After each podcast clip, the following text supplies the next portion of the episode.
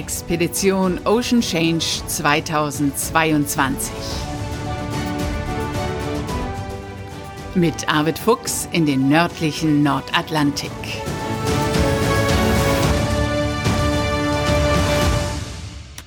Moin und herzlich willkommen zur 30. Folge unseres Podcasts. Hier ist Bärbel Feening. Eigentlich hätten Arvid und ich heute die lang angekündigte Südpol-Folge freischalten wollen. Die ist fertig produziert. Aber wir haben heute Vormittag telefoniert und fühlten uns beide nicht so wohl damit.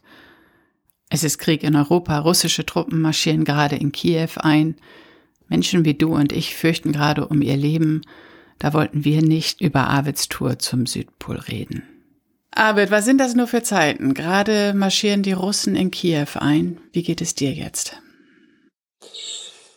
Also es hat mich ungeheuerlich bewegt und äh, betroffen gemacht, äh, wobei man ja realistischerweise sagen muss, dass sich das irgendwie alles abgezeichnet hat, aber man will es nicht glauben, man, man will es auch nicht wahrhaben. Ich, ich glaube, der Politik ging es ja äh, nicht anders. Man hat ja alle diplomatischen Wege beschritten, die irgendwie zu gehen waren und äh, es hat alles nichts gefruchtet und äh, ein Krieg jetzt in der in der Ukraine Ukraine, mal davon abgesehen, dass das natürlich hier in Europa stattfindet, äh, Krieg ist äh, immer ein, ein, ein, eine furchtbare Situation und wir haben Freunde in der Ukraine, wir haben auch Freunde in Russland und äh, so diese diese Nähe zu den Menschen, die man dadurch eben auch hat, die macht das Ganze irgendwie noch ja greifbarer, noch noch äh, ja auch emotionaler, muss ich ehrlich sagen. Also das ist äh, ein, ein furchtbares Szenario und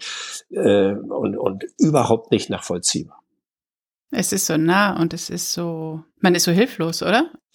Ja, man ist hilflos. Ja, äh, man sagt immer, wo, Geschichtsschreibung ist so wichtig, aber wozu gibt es Geschichtsschreibung, wenn man nicht in der Lage ist, aus der Geschichte zu lernen? Und äh, hier werden alle Lehren aus der Geschichtsschreibung quasi von einem Mann über Bord geworfen und äh, man äh, ja er greift zurück quasi auf die alten Mechanismen, auf, auf so eine ähm, äh, ja, Großstaatlichkeit oder, oder, oder den Versuch einer Großstaatlichkeit wiederherzustellen, anzuknüpfen an eine Zeit, die über 30 Jahre zurückliegt. Ähm, das alles ist absurd in der heutigen Zeit und äh, unsere Generation ist nun wirklich in, in Frieden und, und ohne äh, Krieg in, in äh, Europa groß geworden. Und deshalb fällt es wahrscheinlich auch so schwer, sich plötzlich wieder damit auseinanderzusetzen, dass der Krieg wirklich ja in die Nähe gerückt ist, also an, an die Grenzen letztendlich herangerückt ist. Und äh, ja, das ist eine, eine finde ich, eine ganz schlimme Vision. Mhm.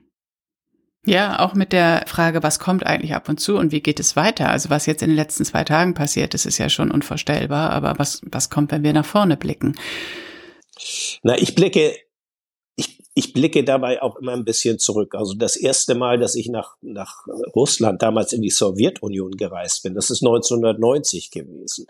Und 1991 sind wir mit der Dagmar Ohn in die, im Rahmen der Eissail-Expedition nach Sibirien gefahren, also erstmal nach Murmansk und äh, das war die Gorbatschow-Zeit, das war die Zeit der Perestroika von Glasnost. Äh, es war so eine Aufbruchstimmung im Land. Die Sowjetunion hatte wirtschaftlich komplett abgewirtschaftet, alles war irgendwie zusammengebrochen. Wir waren auch im Land, als damals äh, im August der Militärputsch in, in, in Russland stattfand. Also äh, wo, wo geputscht wurde, wo Boris Jelzin sich dann auch äh, quasi den Panzern äh, gegenübergestellt hat und wo da dieser Militärputsch Gott sei Dank in sich zusammenbrach. Wir haben damals äh, die Überwinterung im sibirischen Igaka verbracht, wo wir dann quasi diese Hammer und Sichel, die rote Hammer und Sichelflagge eingeholt haben als Gastlandflagge bei der Dagmaron und gegen diese neue russische Flagge gesetzt haben. Also wir waren irgendwie wirklich Zeitzeuge dabei und wir waren in Sibirien, in Igaka, in einem äh, Ort, der, der, der elf oder zwölf Flugstunden von Moskau mit so Propellermaschinen weglag. Ähm, völlig desolate Situation und was uns wir, wir sind aber auf eine unglaubliche Gastfreundschaft dort damals gestoßen. Und äh, auch in Murmansk war es so, dass man das Gefühl hatte, alle atmeten durch und waren froh, dass also irgendwie so ein Neubeginn äh, stattfand.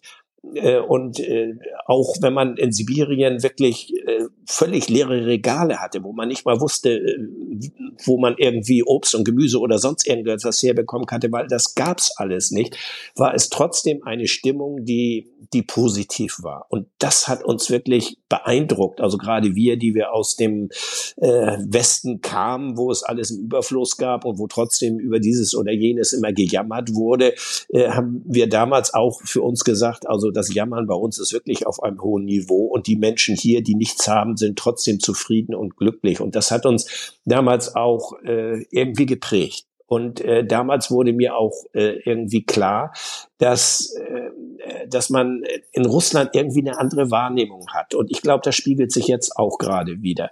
Also äh, in Russland ist man nicht sehr, sehr politisch gewesen. Erstmal ist man natürlich immer gewohnt gewesen, von einem autoritären Regime äh, regiert zu werden. Das war früher der Zar, das war äh, dann die Bolschewiken, das war die Stalin-Ära, das war die Sowjetunion. Es war eigentlich immer irgendwie ein autoritäres System. Und insofern hat man sich versucht, immer damit irgendwie zu arrangieren und hat gesagt, also die in Moskau, äh, die machen da halt die Politik, aber wir arrangieren uns hier in Sibirien, das ist weit weg in Moskau oder in anderen Orten, arrangieren uns ähm, irgendwie so, wie es äh, die Umstände erfordern. Und insofern ist man dort nicht so, so wahnsinnig politisch gew gewesen. Und wenn ich das jetzt auch so höre, das Staatsfernsehen, die Propaganda bombardiert die Bevölkerung seit Jahren mit, äh, mit äh, der Situation, wie, wie, äh, wie äh, Putin sie gerne hätte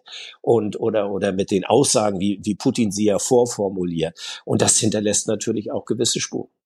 Hm. Umso erstaunlicher, dass gestern doch recht viele Menschen auf die Straße gegangen sind oder an unterschiedlichen Orten Menschen in Russland auf die Straße gegangen sind, um gegen den Einmarsch in die Ukraine zu demonstrieren.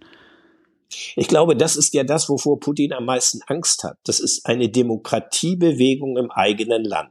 In der Ukraine gibt es das. Und äh, deshalb hat er, glaube ich, eine, eine, äh, ja, eine unglaubliche Angst davor, dass diese Demokratiebewegung eben auch auf sein Land, auf Russland überschwappen kann. Und die gibt es dort natürlich schon längst. Also äh, man denke an Nawalny, der äh, jetzt irgendwo in einem sibirischen Arbeitslager liegt. Man, man äh, denke an, an die Journalisten, die einer, einer unglaublichen Bedrohungen ausgesetzt sind. Und man hat ja auch hier jetzt Demonstranten äh, von der Polizei einfach abräumen lassen. Das heißt, man, man will das nicht. Man, man strebt eben wirklich einen totalitären Staat an. Und wenn ich auch, ich, ich bin ja nicht nur 91 da gewesen, wir sind ja viele Male in Sibirien, in Russland gewesen. Das letzte Mal ähm, war ich äh, mit dem Schiff 2013 in Murmansk, wo, wo man wirklich schon so diesen Beginn der, der politischen Eis Eiszeit spürte. Also wir sind Ressentiments ausgesetzt gewesen. Politisch ließ sich damals äh, schon wenig machen. Also das hat ja alles eine lange Vorgeschichte. Also er hat den Weg äh, zu diesem Einmarsch in der Ukraine ja vorbereitet und äh, deshalb ist diese diese Sorge, dass dass damit das Ganze nicht beendet ist, natürlich auch irgendwie gerechtfertigt. Aber ähm, ich, ich glaube primär möchte er all diese diese Freidenker und die die die demokratischen Bewegungen ähm, einfrieren und und möchte sie eliminieren. Ich glaube, das ist da, wo er am meisten Angst vor hat und äh, das das Tragische ist dabei ist wirklich wieder das das ein Mann, der ganz offensichtlich äh, seine, seine Sinne verloren hat, äh, irgendwie wirklich in der Position ist, so etwas anzuordnen und dass so etwas dann auch durchgeführt wird. Mhm. Dass wir aber noch keinen Weg gefunden haben, diesen Mann zu bremsen. Tja, das ist das Dilemma, in dem wir sind. Und äh, es äh, ist natürlich äh, es ist sicherlich in der Vergangenheit auch vieles auf diplomatischem Wege unversucht geblieben. Das mag wohl sein. Man hätte diese, diese Befürchtung auch irgendwie ernst nehmen müssen. Aber man muss ja auch mal realistischerweise sagen, es äh, besteht aus meiner Sicht keine Bedrohung Russlands durch die NATO oder, oder durch die EU. Man, man, man ist sich nicht immer auf Augenhöhe äh, begegnet. Und ich glaube, wenn man auch so ein bisschen, ich möchte mal sagen, die Eitelkeit äh, äh der, der, der Regierungsabteilung äh, dort und, und äh, so weiter sieht, dann äh, ist das äh, natürlich äh, sehr schmerzlich. Auch damals äh, dieser ganze Übergang der Sowjetunion in die neue Republik. Also man, man äh, hat das nicht wirklich auf, auf Augenhöhe äh, verhandelt und, und das zehrt seit diesen Jahren, glaube ich, auch und das führt dazu, dass äh, man wirklich auch versucht, irgendwie dem, dem, dem Westen dort jetzt wirklich ja die Schuld an all dem zuzuschieben. Ja, diese, diese gefühlte Bedrohung durch die NATO ist ja doch eigentlich auch eher sein Narrativ, mit dem er argumentiert. Ähm, ich finde, er hat viel zu viel machen dürfen in den letzten Jahren. Der Einmarsch in die Krim, Georgien, man hat ihn immer machen lassen. Er hat keine Grenze gesetzt gekriegt. Na, das ist richtig, weil da einfach ganz starke wirtschaftliche Interessen einfach zutage treten. Und das, das ist eben auch bisschen äh, das Unglaubwürdige an der Situation, dass man äh, öffentlich immer lamentiert hat und das geht nicht und das ist völkerrechtlich nicht in Ordnung und, äh, und so weiter. Aber man hat, äh, siehe Nord Stream 2, äh, einfach äh, weiter so getan, als, als äh, würde man hier äh, auf zwei Ebenen verhandeln. Oder man, man tat nicht nur so, sondern man hat es so getan. Man hat auf der einen Seite Krokodilstränen geweint, wenn äh, so etwas wie, wie den Einmarsch in die Krim äh, passiert ist. Auf der anderen Seite hat man dann fleißig Nord Stream 2 weitergebaut und ähm, hat natürlich auch diese, diese Abhängigkeit von, von äh, Rohöl und Erdgas und so weiter weiter ausgebaut. Und natürlich ist es auch ein, äh, ein, ein, ein Handelspartner. Russland bezieht ja auch wiederum etwas äh, aus, aus den westlichen Staaten. So, und äh, das ist eben halt so ein bisschen äh, das Dilemma, dass man, äh, dass man gesagt hat, wird schon irgendwie alles gut gehen, offensichtlich, aber es ist, äh, um es mal salopp zu sagen, fürchterlich in die Hose gegangen. Ja, so richtig, ja. Und ich glaube, er braucht jemanden, der ihm klare Kante zeigt. Sonst funktioniert es nicht. Und das Gleiche ist doch jetzt mit Swift. Also ich glaube, äh, Putin versteht nur wirklich äh, Stärke. Also ich glaube, man hat es ja gesehen. Also diese ganze Diplomatie, die ja von allen äh, Seiten kam, ob es Macron, ob Scholz war, ob es Blinken war. Sie ähm, haben sich alle, alle haben ja vorführen lassen von ihm, oder? Er hat sie alle nach Strich und Faden belogen. Das muss man ja auch mal so sehen. Also er, er hat, äh, dass er diese, diese Wege der Diplomatie, die versteht er als, als ein, ein, ein Akt der Schwäche. Also man versucht etwas zu reden. Also Putin ist jemand, ich meine, vielleicht liegt das auch in seiner Biografie als ehemaliger, äh, äh, als Geheimdienstmann, äh, ist äh, er vielleicht auch irgendwie in einem anderen Selbstbewusstsein groß geworden. Ich weiß es nicht, aber äh, auf jeden Fall, äh, er versteht offenbar nur wirklich äh, die Sprache der Stärke und das manifestiert sich jetzt eben auch gerade in, in, in diesem Einmarsch, äh, den Angriff auf die Ukraine und eben auch in, in dieser ähm, perfiden Art und Weise, wie er alle diplomatischen Bemühungen, die er nun wirklich von allen Seiten kam, torpediert hat, sie an sich hat abperlen lassen, obwohl er ja immer wieder dann äh, so ein bisschen ja, gute Miene zum bösen Spiel gemacht hat. Aber für ihn stand ja fest, dass sich daran nichts ändern würde. Denn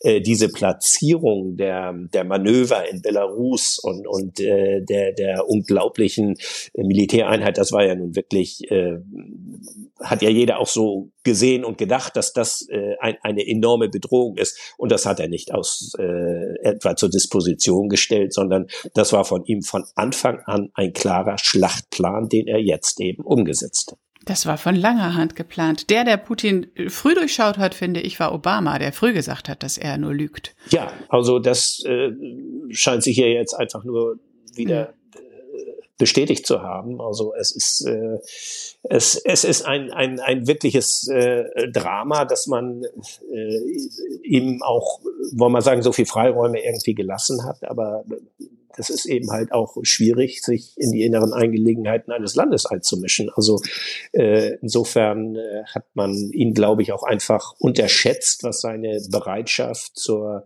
äh, zur Aggression irgendwie darstellt. Also man hat immer äh, noch ihn als ein Verhandlungspartner gesehen, mit dem man über alles irgendwie reden kann. Aber äh, auch zum Beispiel, dass, dass Russland nicht auf der Sicherheitskonferenz in München war, was ja jetzt genau in dieses Raster reinfällt. Äh, man wollte gar nicht verhandeln oder er wollte nicht verhandeln. Und wie ich es gehört habe, gab es ja durchaus auch in seinen äh, neulich im Fernsehen, was man sah, wo er da sein, sein Sicherheitsberater irgendwie abgecancelt oh, hat. Es gab ja. ja. offensichtlich auch Militärs, die äh, arge Befürchtungen haben. Und es gibt auch ganz viele Russen, das muss man mal sehen, in der Bevölkerung, die zutiefst betroffen sind, weil äh, Russland und Russen und Ukrainer sind ja sind ja wirklich ein Brudervolk, so kann man sagen. Und es gibt da ganz viele ähm, ja, familiäre Verbindungen hin und und man hat sich gegenseitig eigentlich nicht so als Bedrohung gesehen, zumindest nicht die die Russen, die Ukrainer als eine Bedrohung gesehen. Und das ist ja auch völlig absurd, äh, wie wie wie Putin argumentiert. Äh, also mit dieser vermeintlichen Genozidgeschichte und äh, mit äh, dass dass er äh, das Land entnazifiziert qualifizieren will. Allein dieses Wording muss man sich äh, einmal vor Augen führen. Das ist ja im Grunde genommen alles nur ein, ein, äh, ein Gebäude, was er sich, ein Argumentationsgebäude, was für ihn schlüssig ist, aber was offensichtlich selbst äh, in Russland nicht äh, überall äh, begriffen wird und nachvollzogen werden kann. Äh, aber er setzt es einfach gnadenlos durch. Ja, also so wie er seinen engsten Beraterkreis da vorführt vor laufenden Kameras, da widersetzt sich ihm doch keiner. Ne? Er ist ein Machtmensch. Ja, er ist ein absoluter Machtmensch und ich glaube, er ist mittlerweile, hat sich selbst komplett isoliert. Also ich glaube, er ist derjenige wirklich, der die Entscheidung trifft und äh, das hat er natürlich vorbereitet, dass seine Position, äh, deshalb war es ja neulich auch ganz äh, interessant, wie, wie Scholz diesen kleinen äh, Seitenhieb äh, an ihn ausgeteilt hat, äh, wie lange wohl die Amtszeiten wären würden. Also, dass er ja mehr oder weniger auf, auf Lebenszeit ja offensichtlich gedenkt, dieses Amt auszuführen. Und so ist es auch. Also er, äh, so schätze ich das ein. Also er hat äh, seine Position so gefestigt, dass wirklich ähm, keiner mehr auf, äh, wollen wir sagen, demokratischen Wege irgendwie an seiner Position rütteln kann. Und das nutzt er jetzt aus. Also er ist da wirklich, denke ich mal, was seine Machtposition angeht, ähm, ein Stratege gewesen, der das äh, soweit es geht, eben ausgebaut und gefestigt hat. Und jetzt ist er in der Position wie ein, ein, ein Autokrat, ein Diktator, und so kann man es äh, wohl wirklich auch mittlerweile sagen, mhm. eben ist. Er äh, duldet es nicht, dass irgendjemand an seinen Entscheidungen irgendwie äh, herumkritisiert und, und äh, äh, da er versucht, das irgendwie zu verändern. Komplett kritikunfähig. Und guck mal, Zelensky vor einer Woche war er in München bei der Sicherheitskonferenz und jetzt in diesen Minuten oder heute fürchtet er um sein Leben. Also wer weiß, wie das weitergeht und wie viele Menschen jetzt gerade in Kiew um ihr Leben fürchten oder wie viele auf der Flucht sind. Ja, wir haben gestern gerade mit äh, einer äh, befreundeten Familie in, in, in der Ukraine telefoniert und äh, die zum, jetzt, die waren teilweise nur ein Kilometer von diesem Flugplatz, der bombardiert worden ist. Die sind zurück äh, aufs, aufs Land gegangen und äh, ja, das Drama ist, dass, äh, dass die Männer dieser Familie, die dürfen erstmal das Land nicht verlassen, aber sie wollen auch nicht. Sie wollen wirklich kämpfen und das äh, ist, ist natürlich furchtbar für äh, die, die, die, die die Frauen und, und, und, und die Familien, äh, die, die gar nicht wissen, ob sie ihre Männer wiedersehen. Und Schrecklich, äh, diese, oder? Das ist eine schreckliche Version und äh, das ist eben Krieg den, den, den man unbedingt versucht zu vermeiden. Und äh, diese, diese Dramen, diese Tragik, die, die ja völlig vermeidbar sind. Und das ist das Absurde an dieser äh, Situation. Diese ganze Tragik, diese ganze Dramatik ist, ist völlig überflüssig. Sie entspringt dem Kopf eines Mannes, der meint, er muss da irgendwie ähm, die Welt regieren und äh, so. Und es ist ganz schwierig, dem sich jetzt entgegenzustellen. Also äh, es, ja, es ist, ist wirklich sehr berührend und, und, und macht einen unglaublich traurig, wenn man, wenn man sieht, wie diese Menschen dort jetzt gerade auch leiden. Ich habe gestern auch äh, sowas im Fernsehen gesehen oder im, im Radio gehört von Müttern, die erzählten, dass ihre Söhne bleiben und kämpfen wollen. Und ich habe selbst zwei Söhne, 17 und 19, und habe dann plötzlich gedacht, So ist das im Krieg. Also solche Gedanken habe ich einfach noch nie gehabt, weil unsere Generation kennt sowas nicht. Aber dann kommst du in eine Situation und denkst, oh Gott, dann bist du als Mutter und deine Söhne verteidigen das Land. Das finde ich irgendwie oh, ganz schrecklich. Aber natürlich ist es so, dass die, die jungen Ukrainer, die Männer das Land verteidigen, klar. Ja, sie verteidigen es, weil sie es teilweise eben selbst auch wollen, aber mhm. sie dürfen ja auch gar nicht mehr das Land verlassen. Also mhm.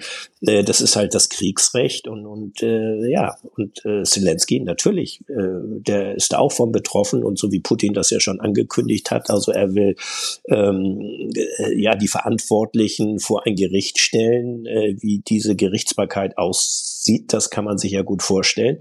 Äh, also äh, das ist eben halt wirklich eine, eine äh, furchtbare Situation, in der nicht nur diejenigen sich eben befinden, die auch Verantwortung tragen in diesem Staat. Äh, auch, auch, auch ein Mann wie Klitschko hat sich ja dahingehend ja. geäußert, der Bürgermeister von Kiew. Und ähm, äh, ich meine, für die geht es ja um die Heimat, um, um, um, um ihr eigenes Land, aber es geht hier eben auch um das, was sie ja natürlich auch geschaffen haben. Sie haben eine, ihre eigene nationale Identität und haben eben halt eine Demokratiebewegung allen wirtschaftlichen und allen politischen Schwierigkeiten zum Trotz aufgebaut. Und das will man natürlich auch nicht wieder draufgeben, um sich dann letztendlich von Moskau vorschreiben zu lassen, was man zu sagen, zu denken oder eben nicht zu tun hat. Und ähm, dass das natürlich auch eine Bereitschaft generiert, motiviert, sich für seine Werte, die man lebt und die man verinnerlicht hat, einzusetzen. Das kann ich wiederum auch gut nachvollziehen. Das ist aufrecht, finde ich. Also dann in so einer Situation nicht zu ducken, sondern da äh, Haltung zu zeigen, das finde ich schon. Ja, das ist extrem aufrecht, aber es ist auch extrem gefährlich, so muss man ja, mal sehen. Also. Weil man, Arbeit, weil, ja. weil man es mhm. mit einem, einem, einem skrupellosen Mann zu tun hat, äh, dem das völlig egal ist, äh, wie viele Menschen dabei wirklich ihr Leben verlieren werden. Ja, es ist tragisch. Also, äh, aber, aber wie gesagt, also äh, man, man, man darf hier jetzt auch nicht irgendwie so eine kollektive Schuld auf, auf Russland laden. Man sieht es an den Demonstrationen, die natürlich verhalten sind, weil sie mit Polizeigewalt auch unterbunden werden und weil es einfach auch riskant und gefährlich ist für die Einzelnen. Äh, aber äh, es, äh, das ist, ist meine persönliche Hoffnung auch, dass dieser Widerstand in Russland ähm, so vehement wächst, dass die Rechnung von Putin, dass er demokratische Bewegungen eben in der Ukraine ausschalten will, um sie nicht irgendwie so subtil in seinem eigenen Land irgendwie zu erleben, dass diese Rechnung nicht aufgeht. Das ist persönlich meine große Hoffnung, dass da wirklich äh, die Russen aufstehen und äh, sagen, wir sind mit dieser Politik nicht einverstanden. Und äh, das wird äh, kein leichter Prozess sein, das ist mir völlig klar. Aber ich glaube, das ist das Einzige, wo, äh, wo man ihm Grenzen aufzeigen kann im Moment innerhalb. Es, es, es muss im Grunde genommen aus dem Land heraus auch ein, ein, eine Art Widerstand entstehen, der deutlich macht, dass, dass, äh, man, dass die Bevölkerung mit dieser Politik nicht einverstanden ist. Dafür müssen es viele werden, damit sich immer mehr trauen. Ne? Wenn es nur wenige sind, dann äh, ist die Gefahr viel zu groß. Aber wenn es eine Bewegung würde, wäre es natürlich genial. Ja, das ist, äh, ich meine, man hat es ja auch in Belarus gesehen, also äh, äh, Lukaschenko, der, der ja ähnlich gestrickt ist wie Putin, der ja auch skrupellos äh, seine eigene Bevölkerung massakriert, wenn es eben sein muss. Ähm, äh, ja, aber ich glaube auch so etwas, äh, diese, äh, es, es wird ja ad absurdum geführt, dieses autokratische Denken. Und äh, auch in Belarus gibt es ja, wenn sie auch niedergeknüppelt ist, eben halt diese Demokratiebewegung, was sich gegenseitig vielleicht auch wieder befruchtet, wenn, wenn äh, auch eben gerade aus, aus Russland äh, irgend so eine Bewegung in, entstehen würde. Das eine ist also eben wirklich äh, die ja, die, die Politik, die, die Diplomatie hat im Moment ihre Schranken äh, aufgesetzt bekommen und zwar nicht, weil sie selbst gescheitert wäre, sondern weil, weil der Adressat einfach nicht bereit ist, sich irgendwie auf irgendetwas diesbezügliches einzulassen. Ähm, ja, so, so, so ist es wichtig, dass jetzt irgendwie wirklich so ein, ich sag mal, so ein kollektiver Aufschrei ist. Äh, äh, ja, dass, dass man wirklich auch irgendwie sagt, äh, wir wollen das nicht, man muss sich natürlich auch schützen, also die baltischen Staaten und, und Polen und so weiter, sie sind eben halt durch, fühlen sich durch die NATO gesichert. Aber ich habe mir gestern wirklich mal die Rede von Putin, die auf übersetzt ist, ausgedruckt etwa, um sie wirklich mal in Ruhe auch zu lesen und das ist ja erschütternd, nicht? Also in seinen letzten Sätzen äh, kokettiert er ja, ohne es so explizit auszusprechen, letztendlich auch mit dem ultimativen Schlag, was ja nur letztendlich Nuklearschlag äh, bedeuten kann. Und äh, deshalb muss man sich diese Rede wirklich mal, ähm, äh, mal in aller Ruhe zu Gemüte führen. Das ist, ist, ist äh, äh, das macht ein, ein fassungslos und und äh, ja und es äh, steigert eigentlich die Befürchtung, dass man das mit jemandem zu tun hat, der da äh, in dem, was er vielleicht für sich macht, rational handelt, aber der der irrational handelt, was was äh, die die Situation in der Welt angeht und was die Risiken, die damit verbunden sind, äh, agiert. Und das einzig Gute in dieser Situation, finde ich, ist, dass Trump nicht mehr Präsident ist. Ja, das wäre wirklich der Albtraum, das wäre der Worst Case, wenn also auch noch ein Donald Trump, der ja gesagt hat, das ist ein cleveres Kerlchen, äh, äh, in dieser Situation allein diese Wortwahl zu nennen, äh, das äh, ist so absurd wie alles andere auch. Aber äh, ja, das ist äh, segensreich, dass, dass diese Phase jetzt nicht zum Greifen kommt. Aber dabei belassen wir es, glaube ich, erstmal. Ne? Wir können ja. die Situation nicht ändern. Wir gucken weiter fassungslos zu, was ist. Wir informieren uns weiter, aber. Ja, ich denke auch. Also mhm. wir können nur hoffen, dass äh, das nicht weiter eskaliert. In diesem Sinne verabschieden wir uns für heute und melden uns dann Sonntag mit der nächsten Podcast-Folge zurück.